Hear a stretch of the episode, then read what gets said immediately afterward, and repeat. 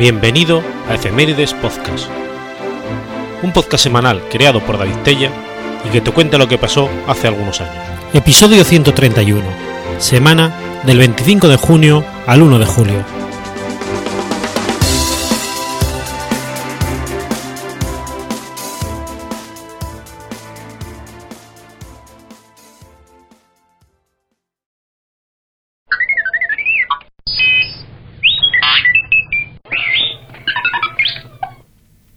25 de junio de 1673. Muere Charles de Bath Castelmore d'Artagnan. Charles de Bath Castelmore, conde de d'Artagnan, fue un capitán de la Guardia de Mosqueteros de Luis XIV de Francia, que murió en el sitio de Maastricht el 25 de junio de 1673, durante la llamada Guerra Franco-Holandesa. Es célebre por haber inspirado el personaje de D'Artagnan uno de los protagonistas de la novela Los Tres Mosqueteros de Alejandro Dumas. Fue hijo de Bertrand de Bant, señor de Castelmore y de François de Montesquieu, nobles de la región de Gascuña, Francia. El castillo de Castelmore, residencia habitual de su familia, se encontraba situado en el condado de Fezessac, cerca de Lupiac. La familia de Bath de Castelmore era una modesta familia burguesa, enriquecida gracias al comercio y que había entrado a formar parte de la nobleza en la segunda mitad del siglo XVI. D'Artagnan es el cuarto hijo de un total de siete hermanos. Se desconoce la fecha exacta de su nacimiento. En 1630 abandona el hogar paterno y se dirige a París, donde se dedica, como dos de sus hermanos, al oficio de las armas, utilizando el nombre de D'Artagnan, que pertenecía a la familia de su madre. Gracias a la influencia de su tío, Henry de Montesquieu, y del amigo de este, el conde de Treville, Charles de Bath consigue entrar en el regimiento de guardia franceses. Entre 1640 y 1642 participa en las operaciones militares de Arras, Bapaume, Colliró y Perpignan. En el 1644, y bajo la protección del cardenal Mazarino, D'Artagnan pasa a formar parte de la Compañía de Mosqueteros del Rey. La compañía fue disuelta en el 46, pero D'Artagnan siguió bajo la protección de Mazarino. Durante esta etapa desempeñó funciones de espionaje, tanto para su protector como para el rey Luis XIV. Especialmente relevante fue su participación en el arresto de Nicolas Fouquet, ministro de Finanzas del rey, del que se sospechaba estaba utilizando las finanzas del reino en beneficio propio. En 1667, D'Artagnan fue nombrado capitán teniente de la Compañía de Mosqueteros, que había vuelto a ser creada unos años antes. Fue nombrado también gobernador de Lille, aunque nunca le gustó demasiado, ya que era un hombre de acción y echaba de menos el campo de batalla. Su oportunidad llegó cuando al comenzar la guerra franco-neerlandesa fue llamado a filas. Murió el 25 de junio de 1673 en Maastricht. Atienne de Corlit de Sandras, un ex mosquetero y posterior ensayista, escribió un libro sobre su vida llamado Las Memorias del Señor d'Artagnan, teniente capitán de la primera compañía de los mosqueteros del rey, publicado en 1700, que sirvió posteriormente a Alejandro Dumas como base de su novela Los Tres Mosqueteros, de 1844. Sus descendientes llegaron a Puerto Rico a finales del siglo XIX, cobijados por la Casa de los Toral.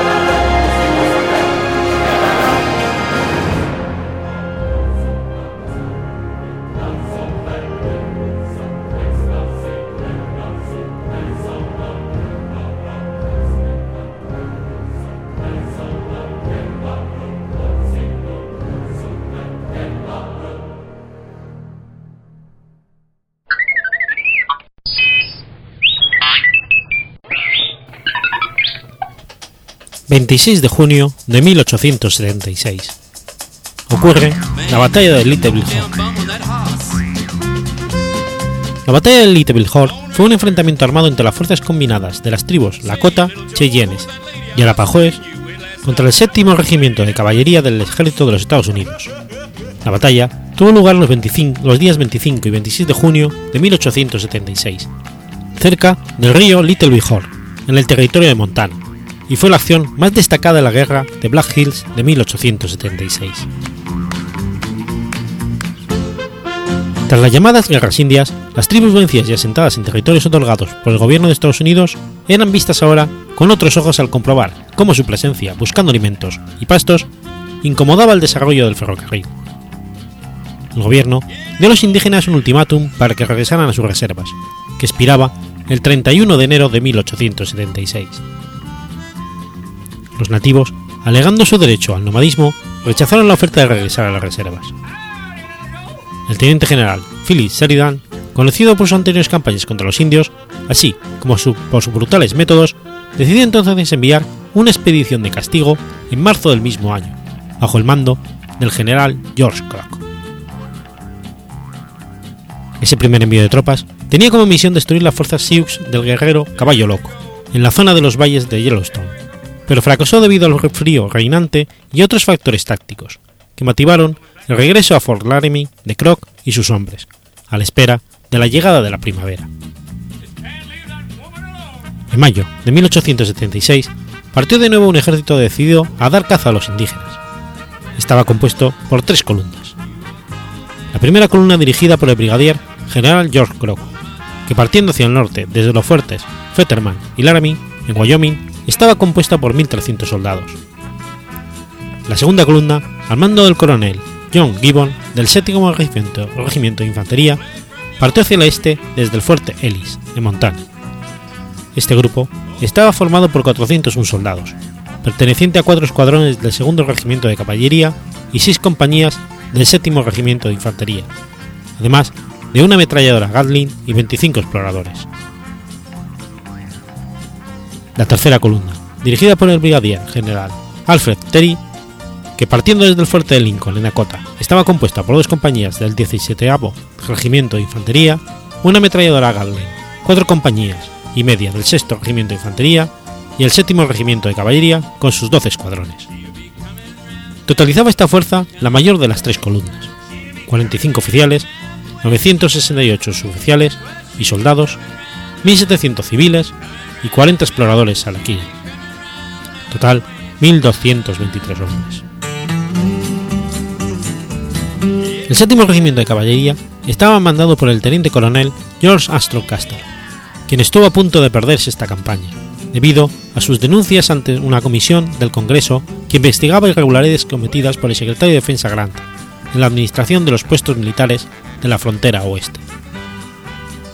En su intervención, Custer defendió los derechos de los indios, defendió las duras condiciones de las reservas e incluso implicó al hermano del presidente por las irregularidades. Ello le valió la sanción del propio presidente de los Estados Unidos, Ulysses S. Grant.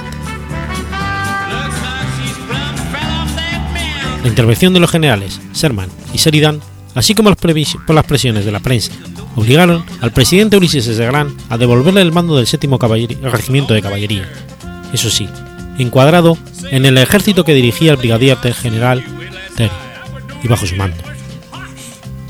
Aquella decisión no gustó a Custer, que sin embargo la aceptó de mala manera. El 7 de junio, la compañía de Terry alcanzó la, la confluencia de los ríos Yellowstone.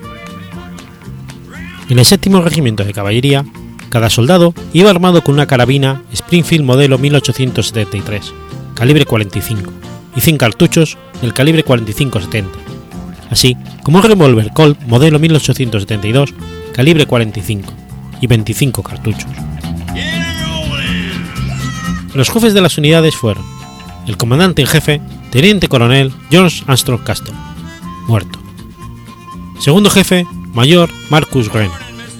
Ayudante, Teniente William Crook, muerto. Teniente cirujano George Elwin Lord. Ayudante cirujano James Madison de Wolf, muerto. ayudante de cirujano Henry Rinaldo Porter, jefe de exploradores segundo teniente Charles Barnum, herido, compañía capitán Miles Moylan, teniente Charles de Rudio, compañía B, capitán Thomas McDougall, segundo teniente Benjamin Hudson, muerto, compañía Charlie, capitán Thomas Caster, muerto, segundo teniente Henry Moore Harrington, muerto, compañía Delta, capitán Thomas Wade, segundo teniente Winfield Engel, compañía Echo, teniente Algernon Smith, muerto, segundo teniente James Sturgis, muerto, compañía Fostro, capitán George Yates, muerto, segundo teniente William Reilly, muerto, compañía Golf, teniente Donald McIntosh, muerto, segundo teniente George Wallace, compañía Hotel, capitán Frederick Benton, teniente Francis Biscay, compañía Indian, capitán Miles Creut, muerto, segundo teniente James Porter, muerto, compañía Kilo, teniente Edward Godfrey, segundo teniente Luther Hare, compañía Lima, teniente James Calhoun, muerto, segundo teniente John Crittenden, muerto, compañía May, capitán Thomas French, teniente Edward Mattey, segundo teniente Matthew Modric. Por su parte, Caballo Loco lo dirigía un ejército formado por una mezcla de siete tribus, mujeres, niños, animales de carga y reses para alimentarse. Según algunas fuentes de la época, el contingente total rondaría entre 6.000 y 9.000, si bien es posible que 3.000 fueran guerreros, así como 30.000 animales. Los jefes espirituales de los Sioux eran Toro Sentado en el caso de los Umpapapa Lakota, Caballo Rojo en el de los Minecoyus, Dos Lunas de los Cheyennes, Caballo Loco de los Sioux Oglala, Gal de los Lakota Siunan y Lluvia en el rostro de los Cheyennes del norte. El enfrentamiento se saldó con la muerte del coronel George Armstrong Custer y de sus hombres, una derrota inesperada que quizás fuese debida a los siguientes motivos. A. Error de Custer al pensar que su regimiento podía hacer que hubiese necesitado todo un ejército. Es posible que Custer recordase las temerarias cargas de su caballería efectuadas durante la guerra de secesión, que tantas victorias le valieron. Eso sí, enfrentadas a un enemigo que actuaba de distinta forma, y siempre con mucha suerte de su lado. B. En el campo de batalla. División de las fuerzas ante un enemigo superior en número. Quizás para evitar que en la victoria Terry o Gibbon le quitase el mérito que necesitaba para alcanzar mayor fama en su futura carrera hacia la presidencia de los Estados Unidos. C. Negativa del teniente coronel Custer a dotarse de armas pesadas y a contar con fuerzas de apoyo, debido a las prisas que tenían por entablar combate con los indígenas con la certeza de que iban a ser derrotados. Delta. Desobedecer los consejos de sus exploradores nativos de no atacar y esperar refuerzos, ya que eran superados en números por sus enemigos. Es posible que Custer pensase que el primer ataque de los indios se iban a asustar y salir en desbandada como hacían habitualmente. E. Prisa por atacar y derrotarlos, ya que ocho días después se iba a celebrar el centenario de la independencia de los Estados Unidos. Además, ese mismo día se reunió la convención del Partido Demócrata, que iba a nominar los candidatos a la presidencia, y Custer deseaba dirigir los destinos de su patria. Todos estos errores, sumados, hicieron que los indígenas solo perdieran unos 200 hombres. Por su parte, Custer tuvo 268 muertos, entre ellos 16 oficiales, 242 suboficiales y tropas, así como 10 civiles y exploradores. Las teorías modernas atribuyen el colapso del batallón de Custer a la prematura herida en el pecho del mismo, al intentar cruzar el vado y atacar el poblado. Eso explicaría en parte la confusión y la retirada desordenada hacia los altos cercanos. Teorías que no excluyen las responsabilidades propias a Reno y Benten, que no cooperaron en absoluto, por no decir que simplemente desobedecieron sus órdenes. El Consejo de Guerra del comandante Reno, celebrado tres años más tarde, fue aprovechado por el ejército para tapar el asunto y echarle todas las culpas a Custer.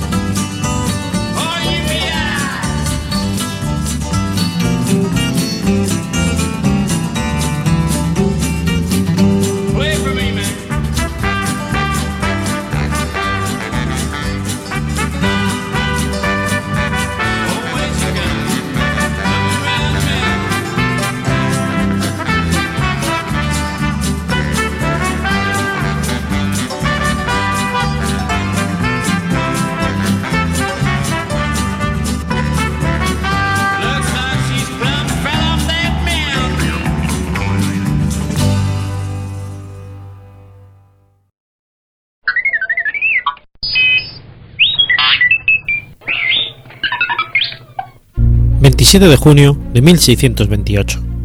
Nace José de Caravantes.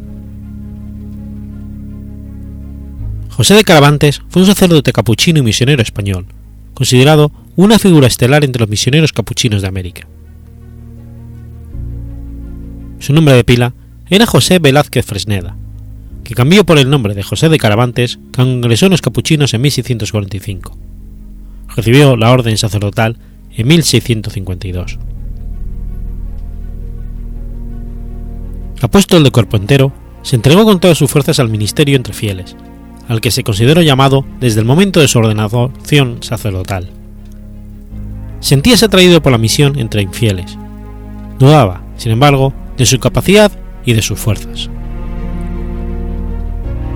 Consultó con la venerable Madre Ágreda, la cual le aconsejó que no dudase en su espíritu misionero, pero que el lugar y el modo lo dejase a la obediencia religiosa, consejo al que se atuvo toda su vida.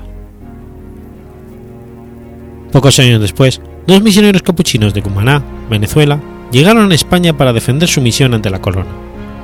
El soberano no solo aceptó aquella misión, sino que quiso potenciarla con más misioneros capuchinos, entre los que se encontraba José de Caravantes. En otoño de 1657, desembarcó con otro compañero en la isla Margarita, donde tuvieron que esperar la llegada de los otros misioneros. Aprovechó la ocasión para predicar en sendas misiones populares en los núcleos urbanos de Cumaná y Caracas, donde se dedicó a la predicación y a la atención de enfermos de peste. Finalmente, se le dio la oportunidad de dedicarse a la evangelización de los caribes, cuya ferocidad era proverbial. A punto estuvo de que lo martirizasen, pero circunstancias providenciales hicieron ver a los indígenas que tenían delante a un gran hombre. Caravantes comenzó aprendiendo su lengua, que a pesar de su dificultad, consiguió dominar hasta poder escribir una gramática para otros misioneros. Años tensos dedicados a evangelizar, fundar ciudades y penetrar tierra adentro, convirtiendo a cinco caciques. Su predicación, a decir de las crónicas, iba acompañada de extraordinaria ejemplaridad y de hechos tomatúrgicos, como el de haber liberado a sus neófitos de una plaga de langosta tras nueve años en América, tuvo que regresar a España para defender a sus misioneros, falsamente calumniados. Tanto ante la corona como ante la corte pontificia, defendió la verdad y el honor de sus misioneros. Se la agasajó y le dieron toda clase de regalos para estos últimos. A punto estaba de regresar a Venezuela cuando la obediencia religiosa dispuso que se quedase a misionar en España. Murió en Monforte de Lemos el 11 de abril de 1694 tiene introducida la causa de beatificación. Su cuerpo se conserva incorrupto hasta la actualidad.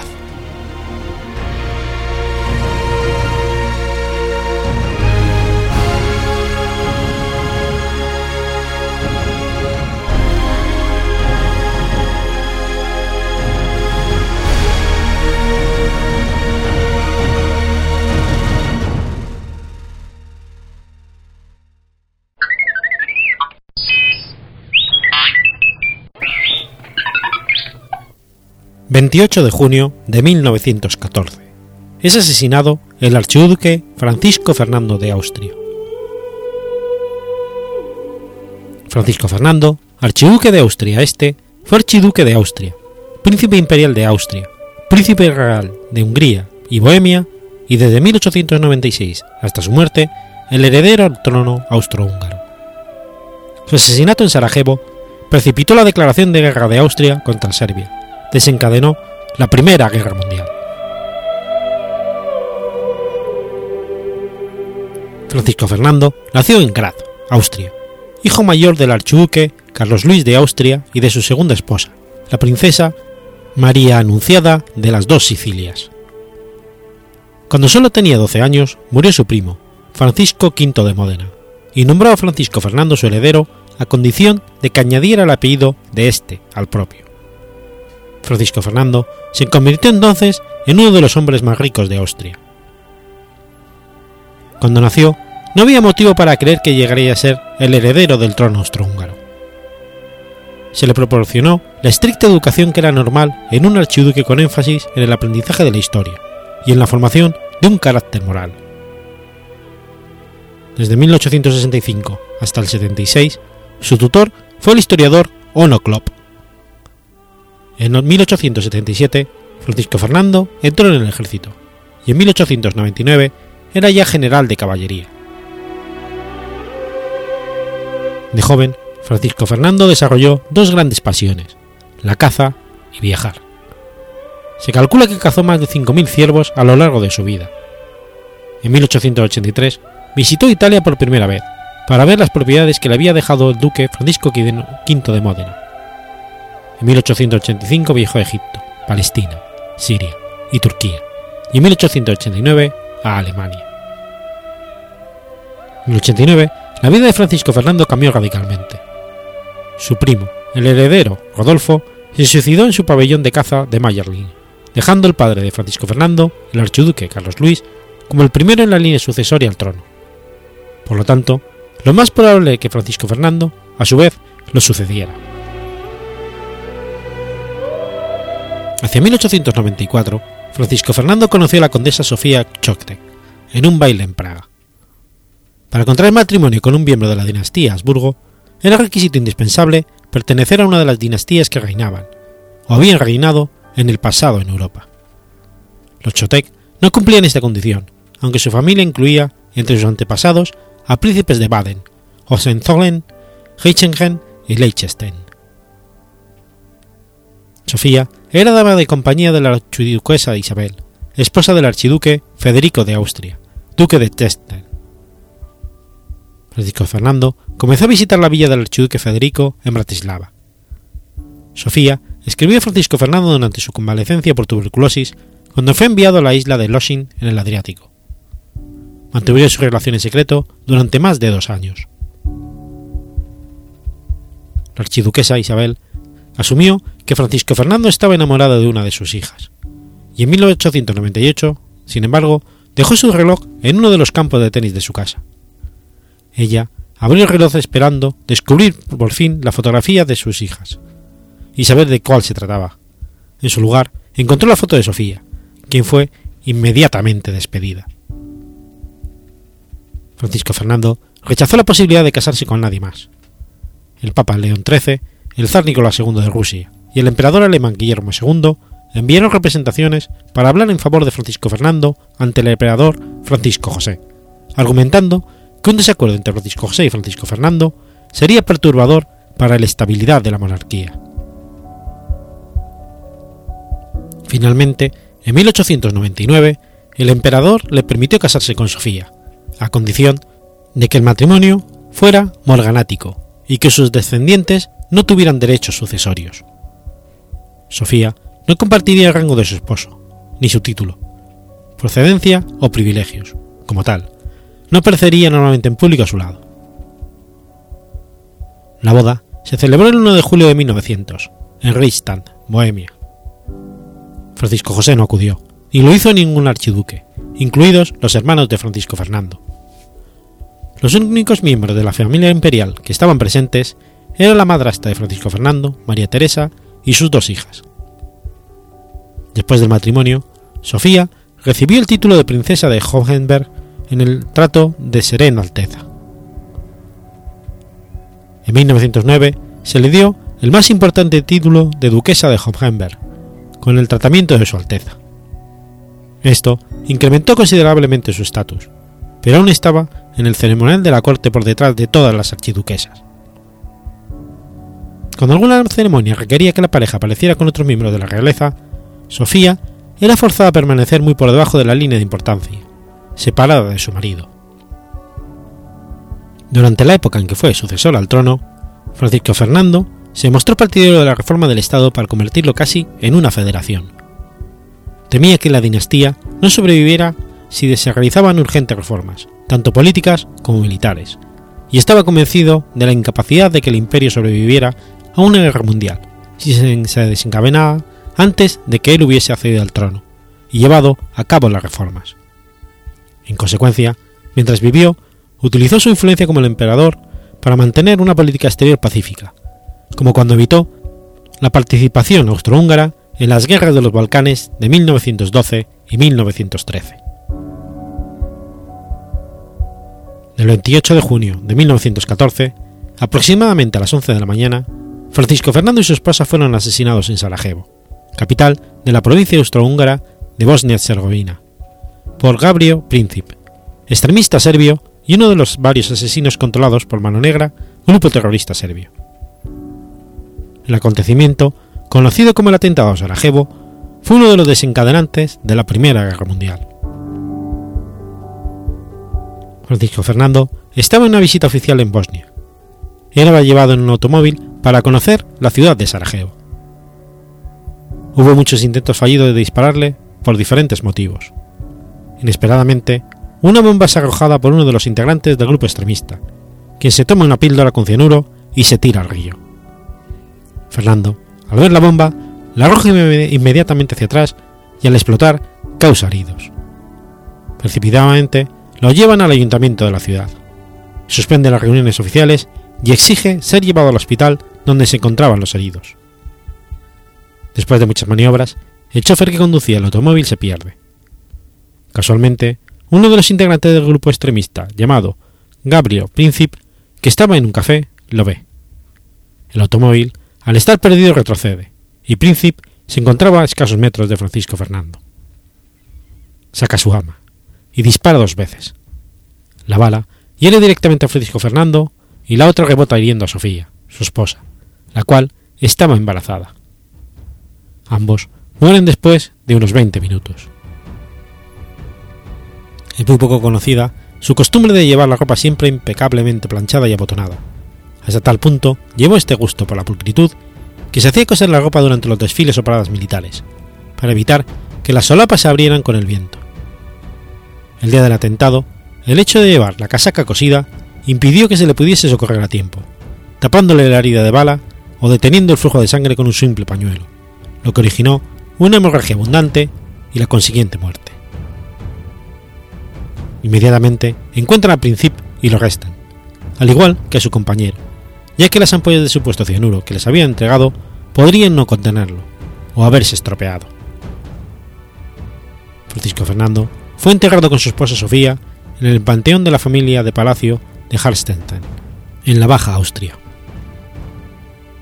Princip, el asesino, murió en la cárcel el 28 de abril de 1918 a los 23 años de edad, a causa de tuberculosis.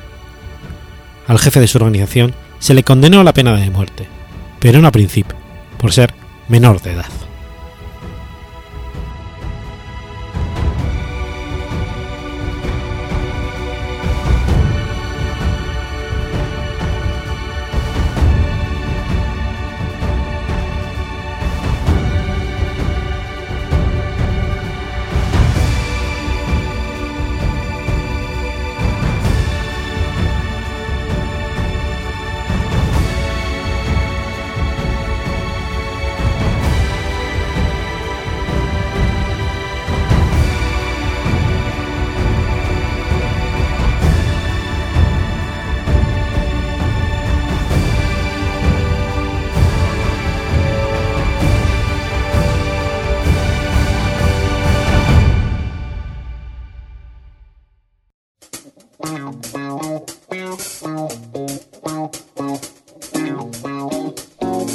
¿Conoces la Asociación de Escuchas de Podcasting?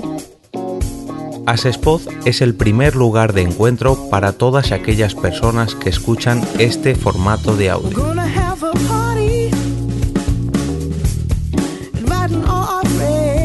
Compartimos, comentamos y escuchamos una gran cantidad de podcasts, pero seguro que no los conocemos todos. Nos falta este que estás escuchando ahora mismo.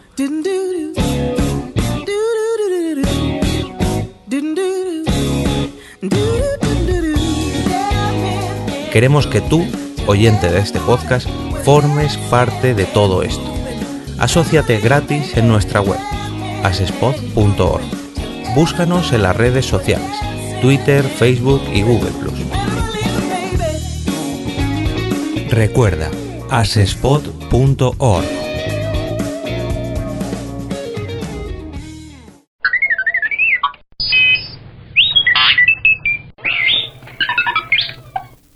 ...29 de junio de 1818... ...nace Angelo Secchi... Pietroangelo Secchi fue un jesuita, astrónomo italiano, reconocido tanto por sus descubrimientos acerca de la dinámica de la cromosfera solar como por sus trabajos pioneros en espectrometría estelar, a partir de los que estableció una clasificación conocida como clases Secchi, base de las distintas clasificaciones estelares que se desarrollaron posteriormente.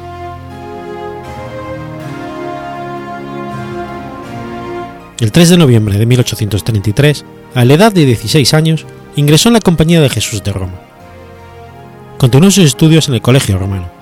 Allí mostró sus dotes científicas y por ello, en 1839, ejerció de profesor de matemáticas y física.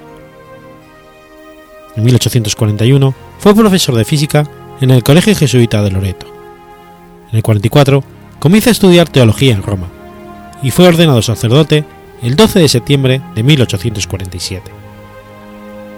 En 1848, debido a la Revolución Romana, los jesuitas tuvieron que abandonar la capital italiana. Los siguientes dos años vivió en Reino Unido y Estados Unidos, trabajando en el Stony Host College y en la Universidad de Georgetown, respectivamente.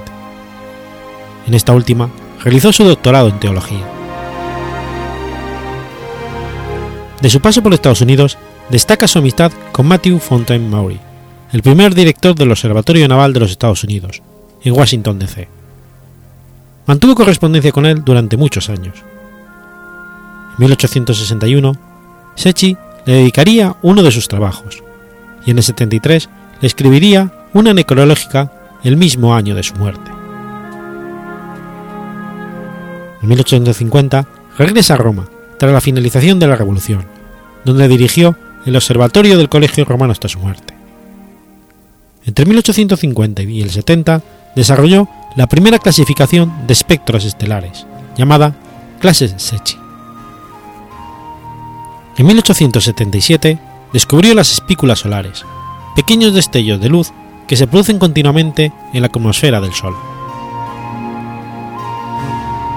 1860, Angelo Secchi se desplaza a España, concretamente al Parque Natural del Desierto de las Palmas, en Castellón, para realizar fotografías del eclipse total del 18 de julio de 1860, que fue observable en la zona noreste de la península ibérica. Fue un gran experto en el estudio del Sol y las manchas solares, y por ello el Papa le nombró conde de Secchi. Al morir, el título pasó a su hermano, que vivía en España.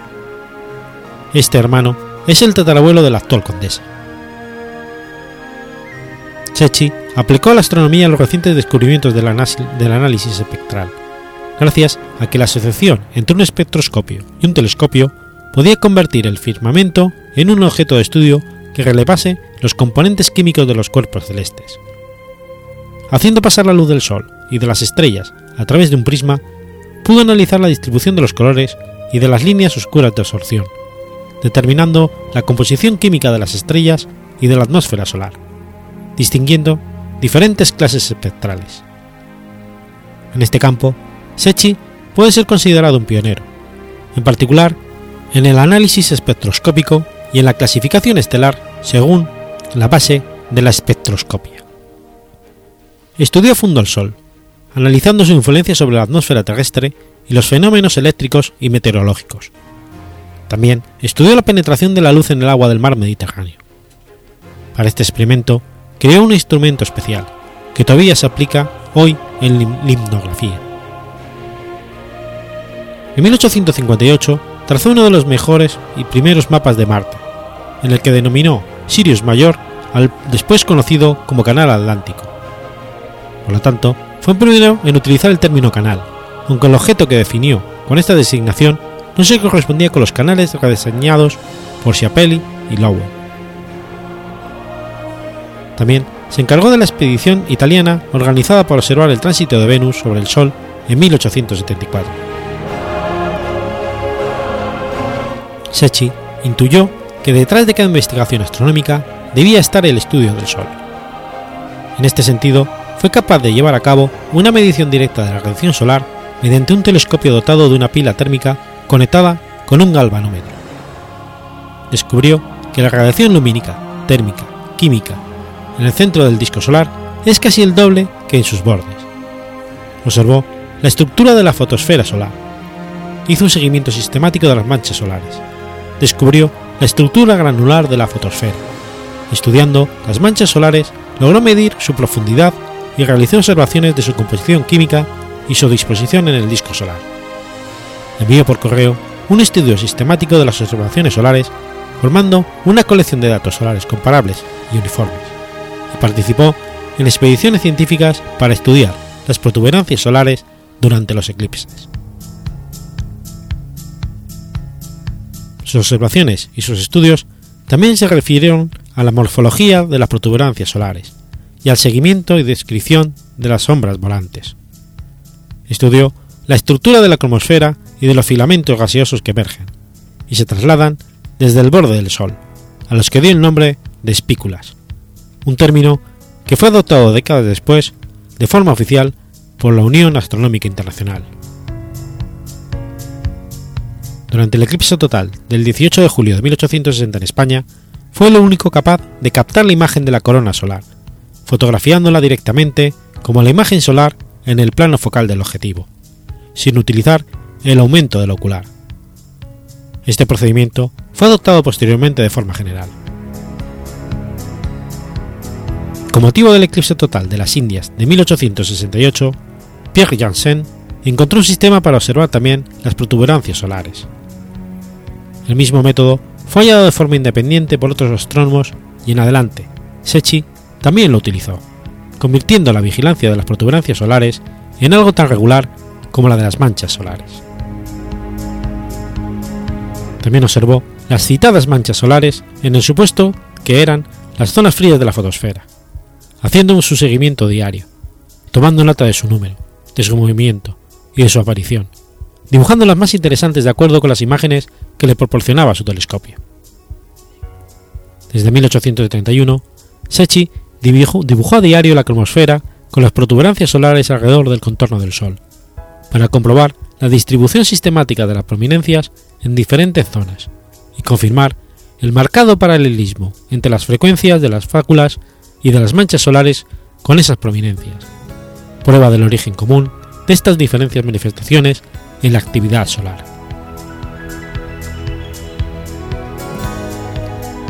A través del análisis espectral del Sol, llegó a la conclusión de que la atmósfera solar se compone de elementos gaseosos, incluyendo el hidrógeno, en forma masiva, y otros elementos conocidos en la Tierra. Estos hallazgos fueron resultado de un programa de observación solar que se llevó a cabo en el Observatorio del Colegio Romano, y que expuso en el libro Le Soleil, de 1875.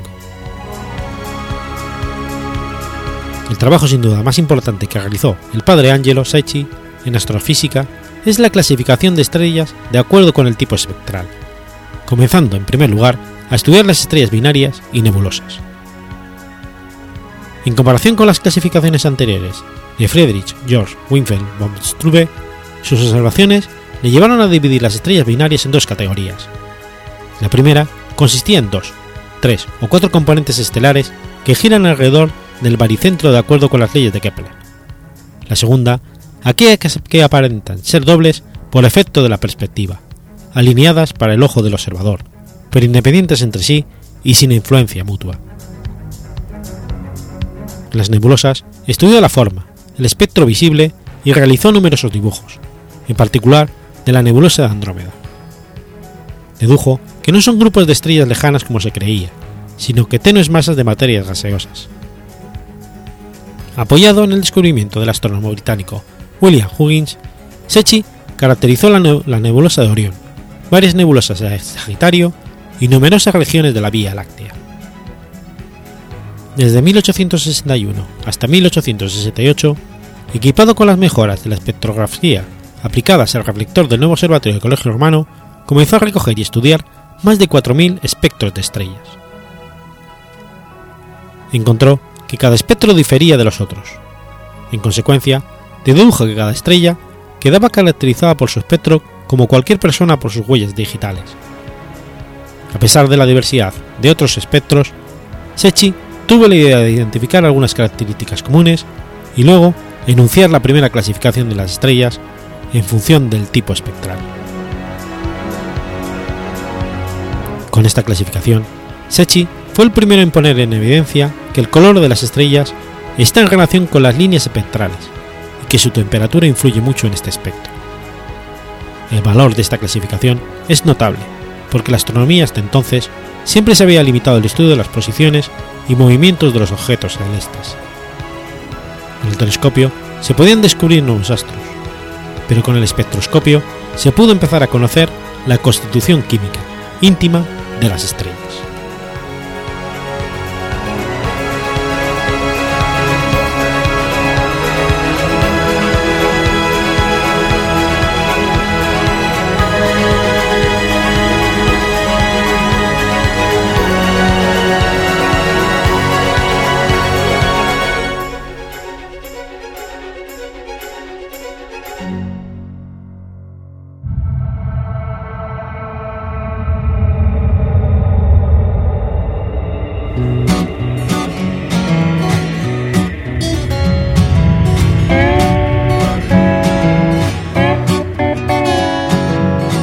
¿Sabías que existe una asociación donde damos voz a los podcasts? La Asociación Podcast nace con el propósito de aunar intereses relacionados con el podcasting, ofreciendo formación, soporte y una mesa de debate sobre el podcasting, no solo en España, sino también en toda Hispanoamérica. Entre nuestros proyectos destacan nuestro libro colaborativo, la organización de diferentes eventos relacionados con el podcasting como las jornadas de podcasting, los premios de la Asociación Podcast y Radio Podcastellano. Para formar parte de la comunidad, recibir información de eventos y estar al tanto de lo que ocurre, solo tienes que entrar en asociacionpodcast.es y hacerte socio o simpatizante. Ahora es tu oportunidad de formar parte de esta gran comunidad asociacionpodcast.es. Si lo prefieres, puedes escribirnos a info@asociacionpodcast.es y responderemos todas tus dudas. También puedes seguirnos en Twitter con el usuario AsociaPodcast. Ya seas podcaster u oyente, súbete al podcasting.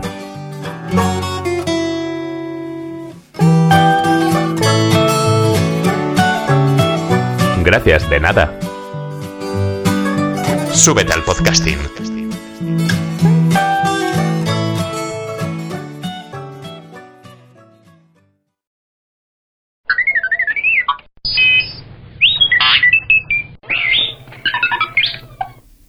...30 de junio de 1521... ...ocurre la batalla de Noain. La batalla de Noain fue la única gran batalla campal que tuvo lugar durante la conquista de Navarra por parte de Castilla y Aragón. En ella se enfrentaron las tropas del ejército navarro que tenían el apoyo del francés, que habían conquistado Navarra, al ejército castellano. Aquellas fueron derrotadas, acabando con ello las posibilidades de que los Albret recuperasen los territorios navarro de la parte sur de los Pirineos, dejándoles Carlos I en 1528, por motivos estratégicos, la soberanía de la Baja Navarra. Tras la conquista de Navarra por Fernando el Católico en 1512, en 1515 se habían producido tres intentos de recuperar el reino por parte de sus reyes. En 1521 era la tercera ocasión, reinando Enrique II de Navarra, el Sangüesino, que intentó aprovechar la sublevación de los comuneros contra Carlos I, pensando que el poderoso ejército castellano no podría reaccionar. Para ello, envió un ejército que entró por el norte, al mando del general André de Foix, con 12.000 peones, 800 lanzas y 29 piezas de artillería. Además, se produjo un levantamiento de la población de varias ciudades, como Pamplona, Estella, Tafalla y Tudela, logrando expulsar a los castellanos de toda Navarra. Una vez reconquistada Navarra, André de Foix, con el grueso de las tropas, se dirigió hacia Logroño, ya fuera del reino, sitiándolo. Mientras tanto, Castilla se organizó con tres cuerpos de ejército.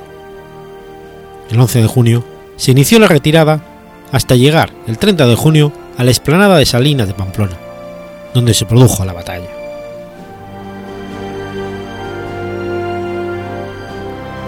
La batalla ocurrió en una amplia llanura junto a Noain y Pamplona.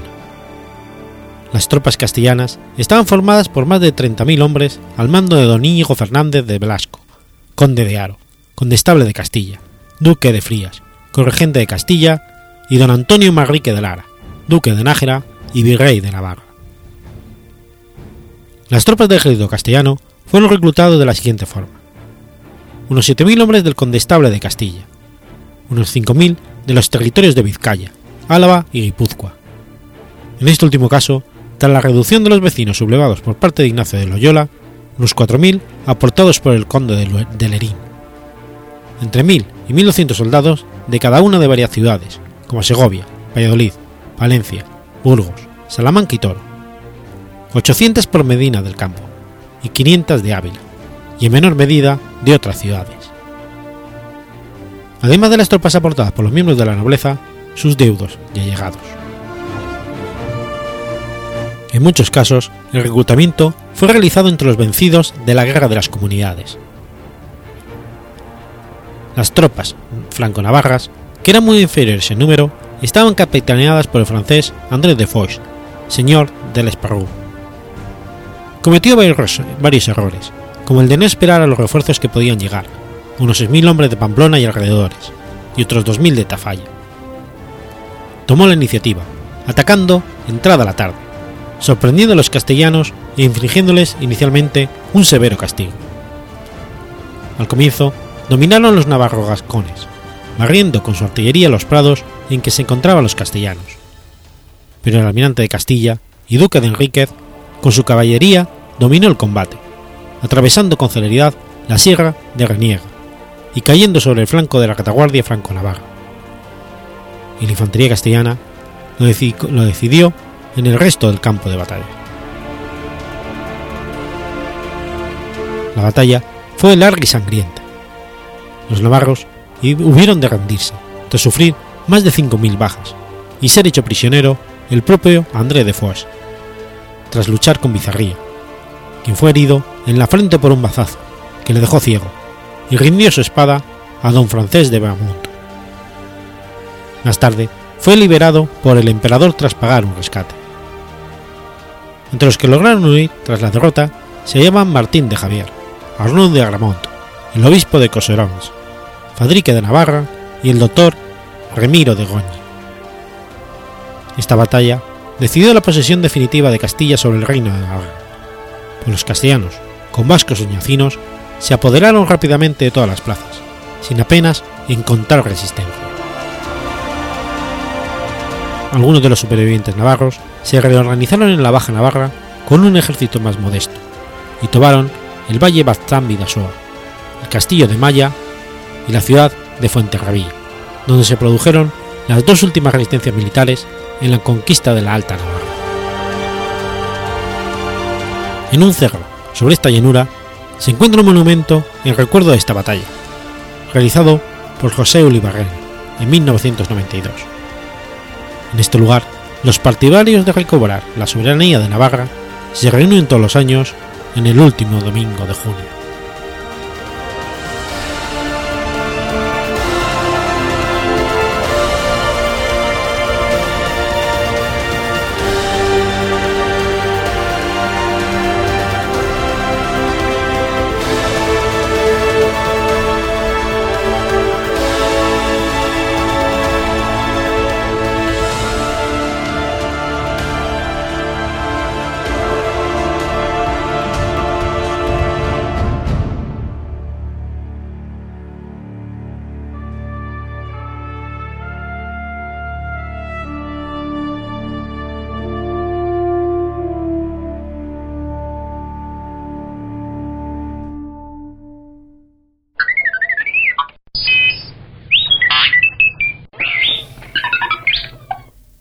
1 de julio de 1859. Nace Edouard Alfred Martel. Edouard Alfred Martel fue un abogado francés apasionado por las ciencias naturales y la geografía que es considerado el fundador de la espeleología moderna. Edouard Martel nació en Poitoas, en Saint-Dossé, el 1 de julio de 1859 hijo de una familia de abogados, estudió en el Lycée de Corcon en París. Muy joven, se convirtió en un apasionado de la geografía y de las ciencias naturales, y en 1877 ganó el primer premio en el concurso general de geografía. Fue un gran lector de la obra de Julio Verne. En 1866, de vacaciones con sus padres, visitó las grutas de Gargas de los Pirineos.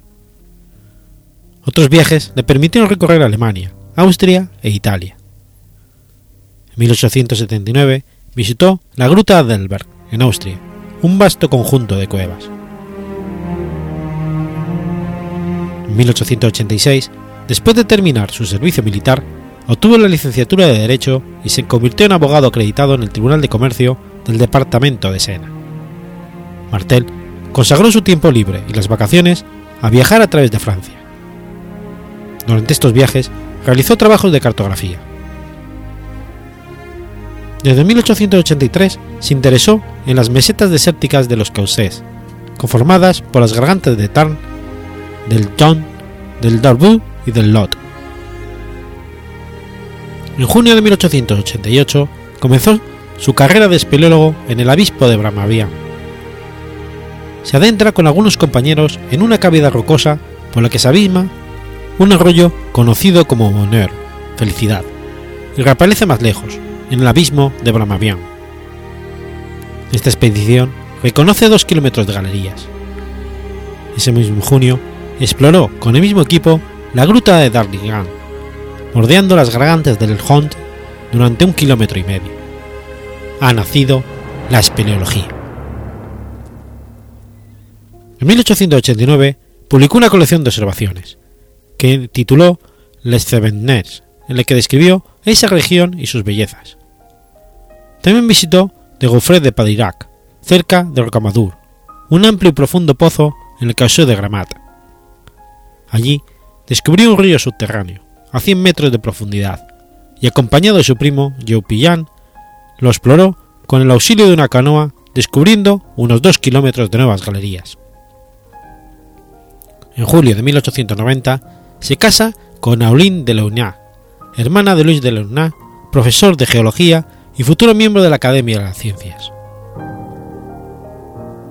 La colaboración de Luis de Leunat proporcionará una base científica a algunas de las publicaciones de Martel, incluyendo artículos en la revista La Nature, en la que Martel y Leunat serán luego sucesivamente editores jefes. En 1894 publica Les Abimes, una obra en la que describe las maravillas del mundo subterráneo que había descubierto y visitado durante las seis campañas que realizó, desde 1888 hasta 1893. Durante este periodo, visitó y enumeró más de 230 cuevas y grutas. Reconoció más de 250 kilómetros de galerías, de las que realizó levantamientos y descripciones precisas. Se narra en este libro algunas exploraciones hechas en compañía de Luis Arnaud, uno de sus amigos herreros. En 1895 amplió su campo de investigación y organizó expediciones en Irlanda e Inglaterra. Descubrió el lago subterráneo de Marble Arch en Irlanda del Norte. En hizo el primer descenso en la cima de Gapping Gill, un pozo regado de 110 metros. Ese mismo año fundó la Sociedad de Espeleología y lanzó un boletín periódico, Spelunca. En 1896 fue invitado por el archiduque Luis Salvator, primo del emperador austríaco José Francisco José. Con su supervisor y compañero Luis Armand, exploró el subsuelo de la isla de Mallorca. En las cuevas del Drac, cerca de Puerto Cristo, descubrió el lago subterráneo más grande de la época. Yendo de hazaña en hazaña, multiplica las exploraciones. Su prioridad fue el subsuelo de las Causés. También explora las grutas y cavernas de las regiones calcáreas de Saboya, del macizo del Jura, de la Provenza y de los Pirineos. Ha viajado toda Europa, Bélgica, Dalmacia, Bosnia y Herzegovina, Montenegro, donde estudió el Trevisnilla, el río subterráneo más largo del mundo. También fue a Grecia.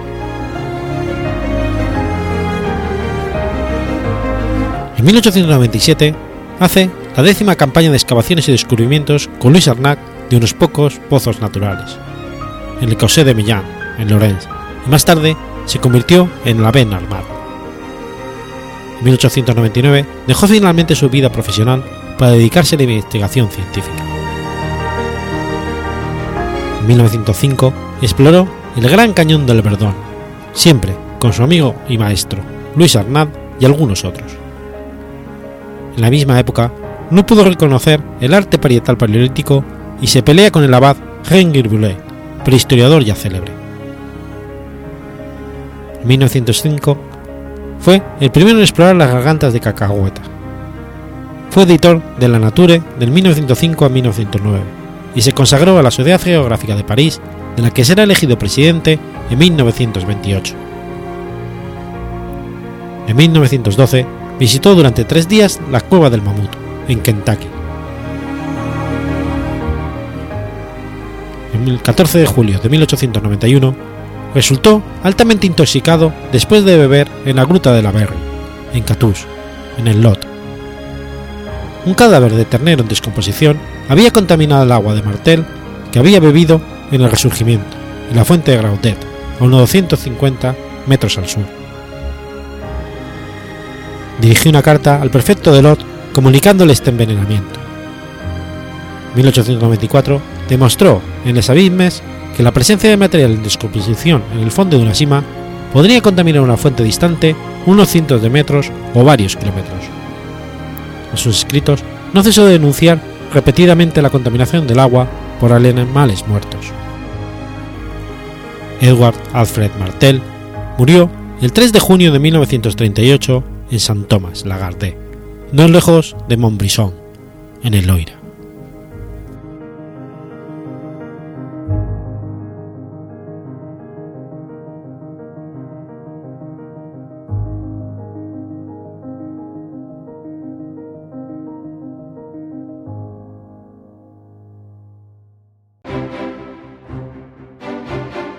Has escuchado Efemérides Podcast. Si quieres ponerte en contacto conmigo, puedes hacerlo por Twitter a la cuenta arroba efemeridespod o mi cuenta personal, arroba telladavid, o por correo electrónico a la dirección efemeridespod arroba gmail.com. También puedes visitar la página web efemeridespodcast.es. Y recuerda que puedes suscribirte por iTunes y por iBox, y tienes un episodio nuevo cada lunes.